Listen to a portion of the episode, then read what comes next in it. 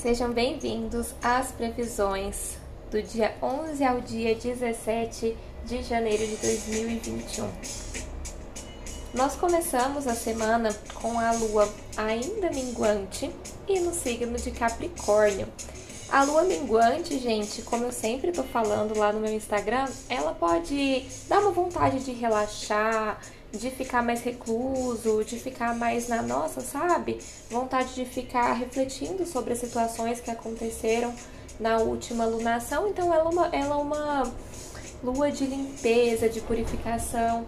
É bom pra gente organizar o nosso guarda-roupa, pra gente colocar muita meta e muita estrutura. Ainda mais por estar no signo de Capricórnio. Capricórnio fala sobre as nossas metas tangíveis, o que, que a gente deseja para o ano. Apesar de, de ser uma data, né? A virada do ano astrológico não é compatível com o calendário que nós usamos atualmente, querendo ou não, é, tem uma energia né, de muito planejamento devido ao signo de Capricórnio estar aí nessa virada do ano de dezembro para janeiro. Então, temos a lua minguante até o dia 12, terça-feira. Então, de terça para quarta, a lua já entra na fase nova. E a fase nova é aquela fase de realmente plantar a sementinha de tudo aquilo que foi refletido na lua minguante, tudo aquilo que você jogou fora, tanto de sentimentos quanto de questões mesmo de sua casa, questões internas. Agora você vai plantar uma nova sementinha nessa lua nova que vai ficar nova em Aquário. E Aquário vem com novos ideais, novas questões, mas nós estamos falando sobre um momento muito incerto, politicamente falando, socialmente falando, né? Então vou comentar sobre algumas notícias também, porque lua de cura também vai ser cultura. Brincadeira, gente, mas eu com o meu lado geminiano, eu quero misturar assim notícias, reportagens, coisas do mundo atual, para que vocês consigam ver a cada dia mais que a astrologia é super palpável no nosso dia a dia e ela deve merece ser vivida assim, com tudo que a gente com tudo que a gente vê acontecendo, né? Nós temos até o fim do mês, até o sol entrar em aquário, o Sol em Capricórnio junto com Plutão. Plutão, como eu já te falei, como eu já falei para vocês, ele traz coisas do submundo, traz as sombras à tona. Plutão tem muito a ver com lugares que ninguém quer ir, coisas que ninguém quer ver. E isso significa o quê? Que o sistema Capricórnio pode trazer muitas coisas para a superfície, porque tá junto com Plutão ali. Então a gente está vendo muita coisa acontecer esses dias. A questão política dos Estados Unidos, né? Eu não sou uma expert em política, mas eu posso falar com o meu viés astrológico, claro. Nós temos a conjunção de Júpiter com Saturno em Aquário, que tem tudo a ver com movimentos sociais. Eu já havia comentado isso no meu Instagram antes. Só que com essa energia de Aquário, junto com o Sol, conjunto com Plutão, muitas coisas podem vir à tona ainda essa semana, porque é uma semana energeticamente muito forte, porque Mercúrio, além disso, tá conjunto com Saturno Júpiter. Já saiu da conjunção, tá saindo da conjunção com Plutão, mas como eu, como eu sempre digo, né, gente, não é uma coisa que acontece do dia pra noite. Então, semana passada tava bem forte essa conjunção de Mercúrio com Plutão, tanto que vocês no meu inbox, na caixinha de perguntas, me falaram, me relataram vários acidentes, assim, de coração, meus sentimentos a todas as vítimas, todo mundo que sofreu um acidente, porque foram, assim, coisas bem plutonianas, porque Plutão vai no desconhecido. Plutão é aquela coisa feia, aquela coisa densa, mas tem um lado bom também, que é a profundidade boa, porque tudo na astrologia tem as polaridades, então foram notícias bem trágicas mesmo, coisa assim que em Mercúrio retrógrado às vezes não acontece de forma mais trágica e sim de forma mais corriqueira.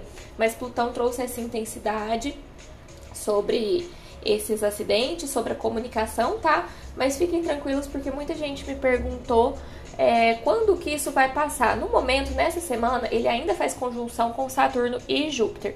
Então, eu acredito que vai mais a nível social e econômico. A gente viu as fábricas fechando né, no Brasil.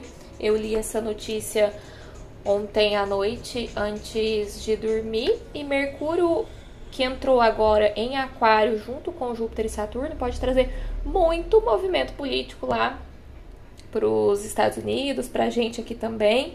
Então é mais uma, um gás nesse Saturno, que representa sistema, que representa rigidez, que representa essas posições mais altas. E Júpiter representa a sociedade. Então pode ser uma, uma semana também que a gente pode ver uns protestos aí contra o fechamento de comércio, contra lockdown. Então a gente sempre vai ter, né, os dois movimentos, a favor, contra. Então é uma semana muito movimentada. Também porque Marte está conjunto com Urano, mas vai ficar um tempinho ali conjunto com Urano. Como eu vou falar semanalmente, não vou colocar datas.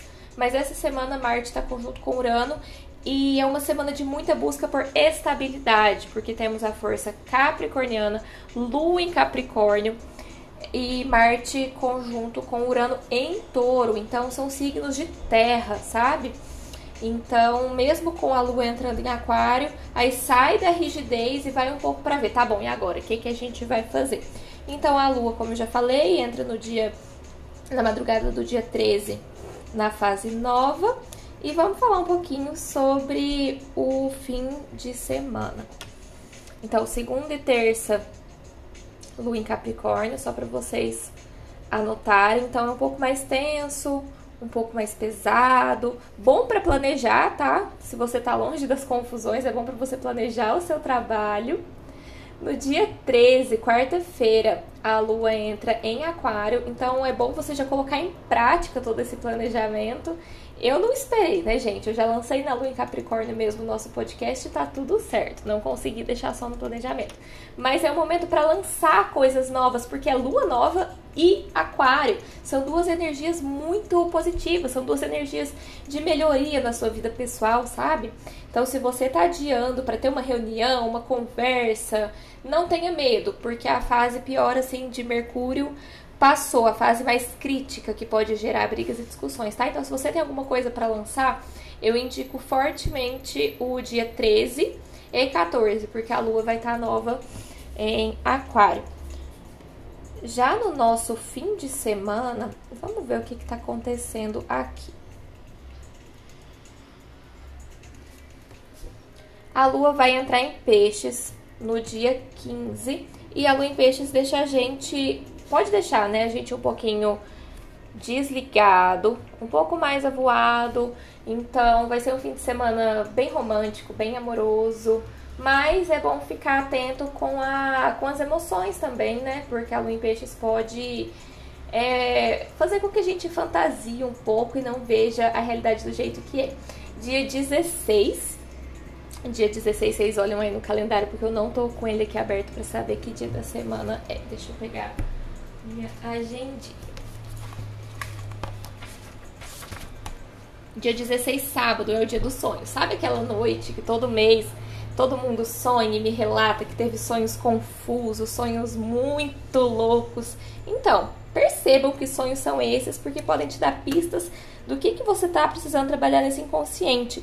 Então, no dia 16, que é sábado, a lua fica conjunta ali com Netuno em peixes então é aquela famosa noite que eu sempre falo que todo mundo sonha bastante, tá? A noite do dia 16 para o dia 17 de sábado para domingo. E assim nós finalizamos a semana.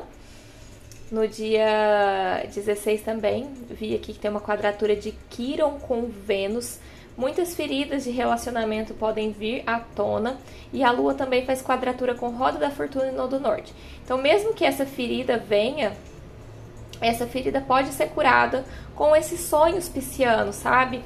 Então, aquela sementinha que você plantou na lua nova em Aquário, você pode alimentá-la na lua em peixes. Mas, claro, é bom deixar o pezinho no chão e observar os seus sentimentos e a sua intuição. Mas a gente está no mês capricorniano, então acho que está todo mundo planejando a vida mesmo. Eu espero que vocês tenham gostado do primeiro episódio. Eu falei que ia ter uns 3, 5 minutinhos, mas já são 10 minutos falando, né?